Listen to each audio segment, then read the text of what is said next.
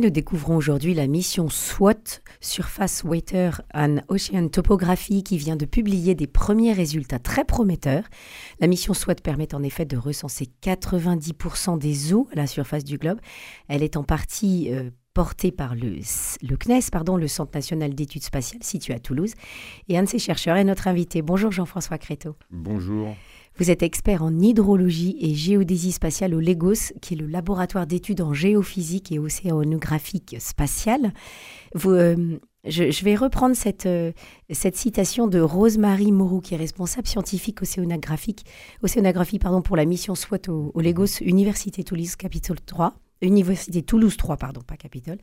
Elle a dit Nous pouvons dire que le satellite et le système SWOT fonctionnent tellement bien Hmm. qu'il dépasse toutes nos espérances. Est-ce que vous partagez cet enthousiasme, ah, Jean-François ah, Complètement, complètement.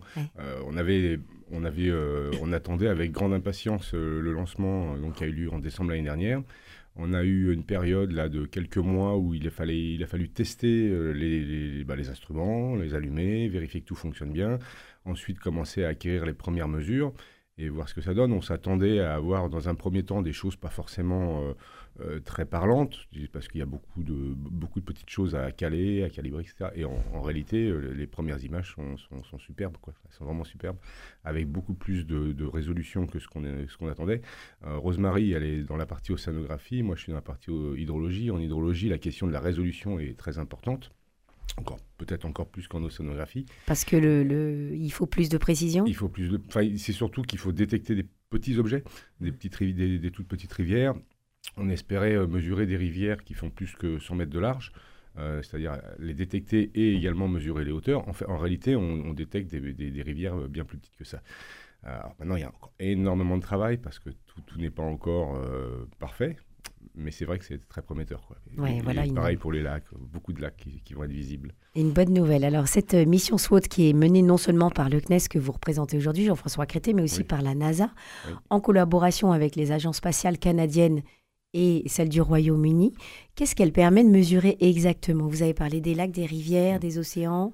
Alors, c'est la première mission spatiale qui va mesurer à la fois, alors je, vais parler pour les lacs et les rivières surtout, qui va mesurer à la fois euh, l'étendue.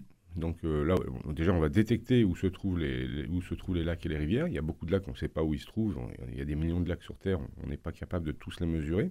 Donc l'étendue, bon, ça, de l'imagerie satellitaire, ça va déjà plus ou moins le faire, imagerie optique, radar mais également les hauteurs. Donc en fait, on a une, on a une vision en 3D, euh, ce qui n'avait jamais été le cas jusqu'à présent, avec une seule et même mission. Donc on, a, on, prend une image et on a euh, sur toute l'image, euh, on, a, on a la détection d'eau et on a sa hauteur. Et ça, c'est complètement nouveau. Et à partir de cette hauteur combinée avec l'étendue, pour les lacs, on va mesurer les, variations de stock d'eau. Donc mesurer les variations de stock d'eau des, sur des millions de lacs, c'est pareil, c'est quelque chose de complètement nouveau et puis incroyable.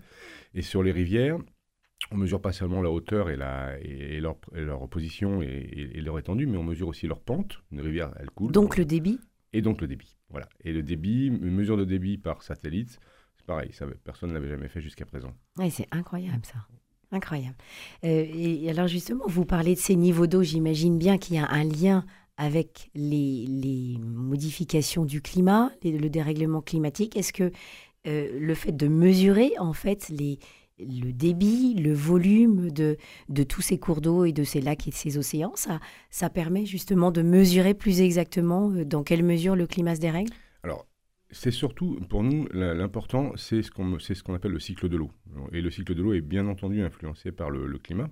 Le cycle de l'eau, c'est quoi? C'est simplement, c'est assez simple à comprendre, c'est l'échange d'eau entre les, différents, euh, je dirais, les différents grands réservoirs terrestres, c'est-à-dire l'océan, l'atmosphère et les continents. On a beaucoup de connaissances sur le cycle de l'eau, euh, sur l'atmosphère, sur l'océan on en avait aussi, sur les continents on en avait moins. Et, notamment sur les continents, les lacs et les rivières jouent un rôle essentiel dans le cycle de l'eau, puisque les rivières transportent l'eau qui, est tombée via, les, précipitations pluviales, et euh, les lacs stockent de l'eau stockent de l'eau, mais en rejettent aussi une partie, une partie s'évapore, une partie s'infiltre, une partie repart dans les rivières. Et, ça, c'est un, c'est un phénomène euh, qui, euh, en théorie, est compris, mais en pratique, on n'a on pas forcément de, une, bonne, une bonne quantification, une bonne connaissance, hein, des bonnes mesures. Et bien entendu, ce cycle de l'eau, il est influencé par le changement climatique, c'est-à-dire qu'on peut avoir des régions, on le voit bien, on, on a des régions dans le monde où il va y avoir des, événements extrêmes de, pluie ou des événements de sécheresse vraiment terribles. Et, et, donc, pour ça, il faut modéliser. Et modéliser, ça veut dire avoir une, une expression, on va dire, quantifiée et puis modéliser de, comment, comment tout cela fonctionne. Et pour modéliser, il faut mettre des données dans les modèles pour pouvoir vérifier. Et ces données sont les données des satellites. Aujourd'hui, ce sont des données satellites. Évidemment, sous la, la durée de vie du satellite est de, théoriquement de 3 ans et demi, 4 ans, on espère, on espère plus, donc on ne va pas faire des tendances très long terme. Par contre, on va comprendre le fonctionnement, c'est ça qui est important. On va pouvoir avoir des modèles de plus en plus précis. Et c'est vraiment ça que va nous apporter SWOT sur la partie hydrologie, parmi d'autres applications, mais celle-ci en particulier. Alors vous allez nous expliquer comment ça, comment ça va marcher, puisque euh, euh, il y a quand même un, dispositif technique qui est, euh, très complexe hein, pour, pour permettre la réalisation de cette mission. et pourtant, l'étude par satellite des océans, c'est quand même pas nouveau, puisqu'il il y a 30 ans, il y avait déjà un premier satellite qui avait été lancé. Donc, qu'est-ce qu'il y a de nouveau? Alors, il y, a, il y, a, beaucoup de choses de nouvelles. le satellite, les satellites dont, que vous évoquez, c'est Topex Poseidon. Ce sont des satellites d'altimétrie radar qui fonctionnent euh, sur un principe qui est très simple. On envoie une onde vers la, Terre. Cette onde, elle est réfléchie. On mesure le temps d'aller-retour de l'onde. Avec le temps aller-retour et la vitesse de la lumière, on sait exactement euh, la, distance entre le satellite et la surface qui réfléchit, donc l'océan. Mhm. Ça, mais c'est une, une, mesure qui fonctionne uniquement à ce qu'on appelle le nadir. Le nadir, c'est ce qui est juste en dessous du satellite. Donc, entre deux traces nadir, un satellite, il a des traces répétitives. Oui, parce qu'il fait le tour de la Terre. Fait le tour de la Terre et qui se déplace euh, avec la rotation de la Terre. Entre deux traces, on n'a rien. On n'a pas de mesure. SWOT, ce n'est pas un altimètre, c'est un interféromètre. Alors, c'est un peu plus compliqué à, expliquer, mais un interféromètre, c'est le, le satellite, au lieu d'envoyer une onde directement sous euh, au nadir, il l'envoie avec une, légère inclinaison, un, angle, un angle de visée. Donc, ce qui permet de voir plus longtemps? Alors, ce qui permet de, voir déjà sur une, ce qu'on appelle une fauchée, c'est-à-dire au lieu de voir juste en un point précis euh, sous sa trace, on voit une fauchée et l'interférométrie. Un, spectre plus large alors Un spectre plus mm. large, c'est des fauchées de, 60 km. Et par ailleurs, l'interférométrie, euh, on a deux antennes. Alors c'est une, vraiment une révolution technologique. On n'avait jamais fait d'interférométrie satellitaire de cette façon-là. Hein. Il y a et, donc, en réalité, on a une onde qui est envoyée par une antenne. Il y a deux antennes sur un mât de 10 mètres. Et cette onde, elle est envoyée de façon légèrement oblique, avec une réflexion qui va, aller, qui va revenir vers la première antenne et vers la seconde antenne. Et en quelque sorte, c'est euh, un petit peu plus compliqué ce que, j'explique, mais en quelque sorte, la différence d'aller-retour entre les deux ondes, celle qui réfléchit à droite, celle qui réfléchit enfin celle qui est reçue à droite, celle qui est reçue à gauche, nous permet d'avoir une estimation de, cette hauteur sur tous les points qui sont sur cette fauchée. Donc on a, euh, on a des points tous les 10, 20, 30 mètres, etc. Et c'est la différence d'aller-retour entre le, de l'onde émise entre le, réfléchi sur les deux antennes. Et ça, ça dure combien de temps cette mesure entre les deux antennes et sur ce spectre euh, qui est donc plus large? Ah bah c'est instantané, c'est quelques microsecondes puisque l'onde elle, elle, va à la vitesse de la lumière, hein. donc euh, donc c'est quasiment instantané. Mais, mais on est. alors, c'est quasiment instantané, mais il faut des horloges à bord, ce qu'on appelle des horloges. Des horloges à la fois ultra stables et à la fois ultra précises. Il faut pouvoir mesurer une toute petite différence euh, de quelques microsecondes. Euh, et, donc, euh, il faut, donc, technologiquement, c'est absolument incroyable. Il faut aussi une stabilité du mât, parce que l'interférométrie fonctionne à partir du moment où on a une certaine distance, on est obligé de mettre un mât de 10 mètres, ce qui est très grand. Donc de part et d'autre du satellite? Voilà, c'est ça, de part et d'autre du satellite. Et il faut que, pour pouvoir, pour que la mesure soit précise, il faut évidemment une extrême stabilité de, de, ce mât d'antenne. Et ça, c'est une des grandes difficultés. Et c'était une des grandes, pas inquiétudes, mais une des, grandes questions. Est-ce qu'on est qu'on on allait réussir à maintenir ce mât euh, sur cette distance avec, euh, avec vraiment cette stabilité angulaire euh, extrême Et bah, apparemment, Et ça fonctionne parce qu'il y a quand même des, des, courants, il y a quand même des vents dans l'espace. Bah, disons, le, le satellite, le satellite est, soumis à beaucoup de, contraintes dans l'espace, hein. c'est-à-dire que c'est la gravité qui le fait tourner, mais il y a, du frottement, il y a, de la pression de radiation solaire, il, y a, euh, il, peut avoir, euh, enfin, il faut qu'il reste stable, quoi. et puis il peut y avoir d'autres collisions avec euh, avec d'autres objets qui, ah oui, alors, qui circulent dans l'espace. Donc on est notamment dans la première partie, il y avait vraiment une, attention très très forte qui a été portée à ça, éviter les collisions avec tous les petits les petits objets. Donc, mais ceci dit, c'est suivi en amont, c'est très bien suivi. Et dès qu'il y a un risque, euh, on, opère une toute, toute petite manœuvre d'évitement, on appelle ça des manœuvres d'évitement, qui permet au satellite de ne pas se retrouver avec un, petit objet qui va le percuter et qui, qui mm. risquerait de, bah, de le détruire mm-hmm. ou de l'endommager. Alors, Jean-François Cateau, vous nous disiez qu'il y avait donc un, lien entre cette, cette mesure des ressources en eau et puis les changements climatiques. Est-ce que vous pourriez nous donner des exemples concrets?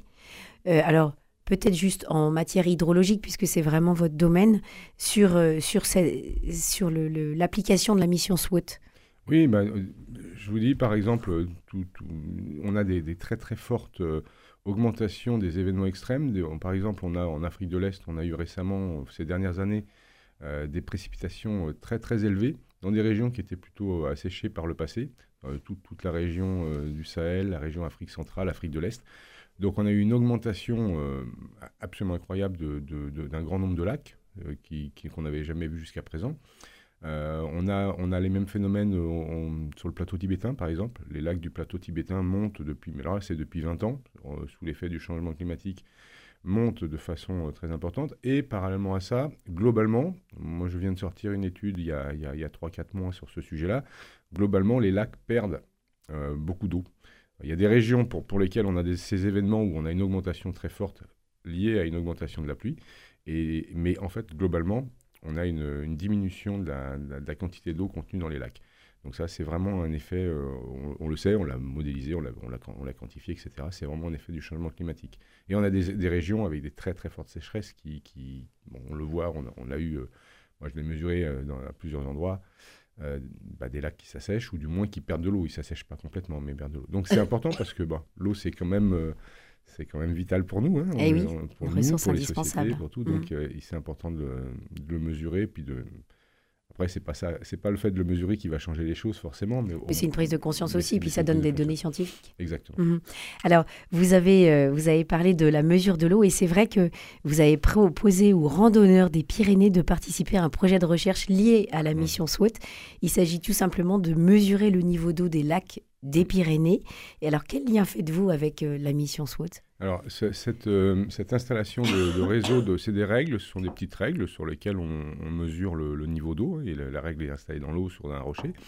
Euh, donc, c'est d'abord, dans un premier temps, ça, on, l'a fait pour avoir un réseau d'observation des lacs pyrénéens, ça n'existait pas. il y a des gens qui étudient les lacs pyrénéens, notamment à Toulouse, hein, il y a beaucoup de gens, mais, mais ça, c'est vraiment un réseau d'observation. Et le lien avec la mission SWOT, il est simplement de valider les mesures SWOT, parce que ce, satellite va mesurer les, niveaux d'eau sur les, lacs dans le monde entier, donc dans les Pyrénées. Et on est, les lacs pyrénéens, vous savez bien, c'est, une chaîne de montagnes avec beaucoup de lacs, mais des petits lacs, comparativement à, beaucoup d'autres endroits. Et ces petits lacs sont en quelque sorte un petit peu dans la, dans la limite de ce que SWOT est censé faire. Donc, c'était très intéressant, parce que d'abord, ils sont en montagne, donc ça, ça crée des problèmes d'observation, et puis ce sont des petits lacs. Donc c'était une bonne, euh, une bonne opportunité, bon on n'est pas loin des Pyrénées, c'était une bonne opportunité, un, de faire participer les gens à, ça, les gens voient des photos et posent beaucoup de questions, et deux, de vraiment d'aller tester un petit peu le, satellite dans ses limites. Et de façon très surprenante, puisque j'ai commencé à analyser les premières données SWOT sur les lacs pour lesquels j'ai des, informations euh, qu'on dit in situ, bah, c'est plutôt pas mal. Donc vous, les informations concordent Oui, elles concordent. Alors pour l'instant, euh, je suis vraiment encore, c'est encore très préparatoire. On est en train d'analyser les résultats. C'est pas encore, euh, tout n'est pas encore validé, mais les, disons les premières images euh, observées, acquises, bah, elles sont bien. Donc on est très content. Vous êtes très content. Merci en tout cas de nous partager cette joie. Jean-François Créteau, vous êtes chercheur au CNES et vous nous avez présenté cette mission SWOT. Eh ben, Bonne journée. je vous remercie de m'avoir invité.